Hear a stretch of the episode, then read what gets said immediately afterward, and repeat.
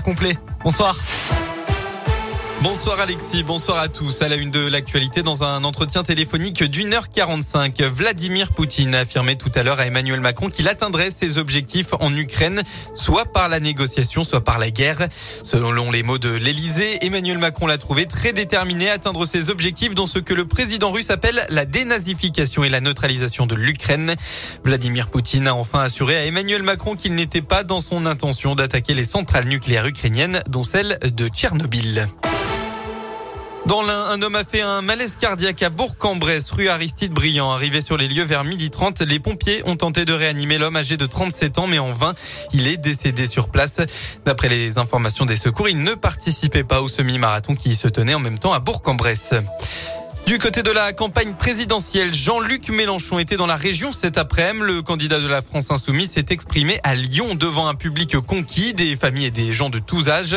Un discours d'une petite heure qui a évidemment débuté sur la situation en Ukraine. Ce rassemblement était présenté comme un meeting pour la paix alors que cette semaine, le candidat a été critiqué par une partie de la gauche sur sa position sur l'Ukraine, huée notamment lors de son discours à l'Assemblée nationale mardi. Nous portons un message à cet instant. Stop à la guerre Stop à l'invasion de l'Ukraine À bas l'armée qui envahit l'Ukraine Nous portons un message de solidarité avec les Ukrainiens. Nous adressons un message de solidarité et d'amour aux Russes, au peuple russe qui refuse la guerre et s'y oppose courageusement. Le meeting a rassemblé 15 000 personnes selon les organisateurs. On part en sport avec du football. Un bon bol d'air frais pour les Verts. Face à plus de 35 000 spectateurs à Geoffroy Guichard, Saint-Etienne a battu Metz sur la plus petite des marges, un but à zéro grâce à une réalisation de Denis Bouanga. La SSE s'extirpe de la zone rouge. Ils sont 16e de Ligue 1 en attendant les autres matchs de cette 27e journée. En biathlon, le doublé pour Quentin Fillon-Maillet. Après sa victoire sur le sprint hier, le Jurassien a dominé ses adversaires sur la poursuite pour signer une nouvelle victoire, un 15e en carrière. Le quintuple médaillé olympique à Pékin a réalisé un 19 sur 20 au tir.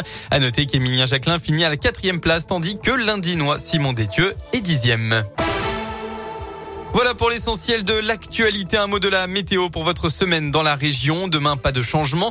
Le temps sera encore une nouvelle fois ensoleillé partout en Auvergne-Rhône-Alpes. Pas un nuage d'attendu.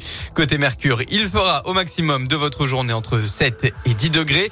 Et pour la suite euh, de la semaine, eh bien, le beau temps va durer. Euh, et oui, le soleil sera au rendez-vous au moins jusqu'à vendredi. Samedi, ce sera l'arrivée d'une grosse perturbation euh, nuageuse. Très bonne soirée à tous sur Radio Scoop.